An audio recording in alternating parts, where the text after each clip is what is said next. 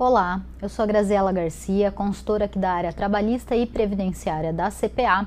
Eu vou falar com você hoje sobre o bônus de contratação, né? O IRIM bônus que o pessoal chama, se tem ou não a incidência da contribuição previdenciária e do FGTS.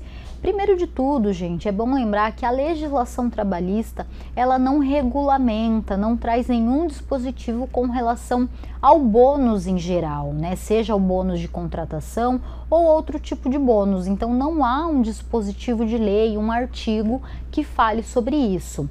A doutrina e a jurisprudência entendem que o bônus ela é, ele é uma verba é, que é pago para incentivar o empregado na execução aí do seu contrato de trabalho, né? Seja por meio de um maior rendimento ou de um melhor comportamento. Isso vai depender da estrutura e da regulamentação interna de cada empresa.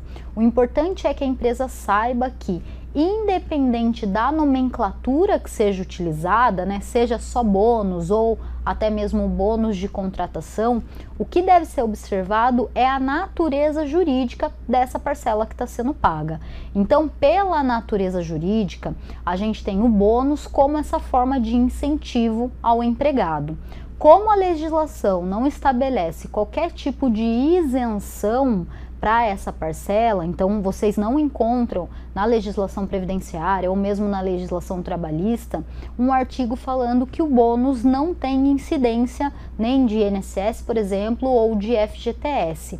É por isso que a nossa orientação de forma preventiva é que quando a empresa faz o pagamento do bônus, seja durante o contrato de trabalho ou esse bônus de contratação, que é na admissão do trabalhador, a orientação é fazer o recolhimento tanto da contribuição previdenciária quanto do FGTS, justamente porque não tem uma previsão legal que isente essa parcela dos recolhimentos.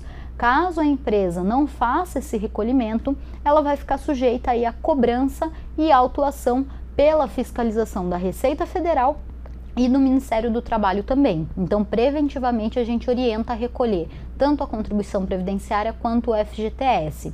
A gente sabe que existem algumas decisões do CARF que entendem que teria uma natureza indenizatória. Esse bônus de contratação, na verdade, teria uma natureza indenizatória e não teria incidência de contribuição previdenciária, por exemplo. Só que o problema é que esse entendimento que a gente encontra em algumas decisões do CARF, ele não é pacificado, ele não é pacífico. Então pode ser que em outras turmas do CARF, por exemplo, eles entendam que deve sim ser feito o recolhimento de INSS sobre a parcela de bônus. Então, preventivamente, a gente orienta a fazer o recolhimento tanto da parte descontada do trabalhador de INSS e a parte patronal e também do FGTS para evitar qualquer tipo de é, fiscalização ou cobrança futura para a empresa.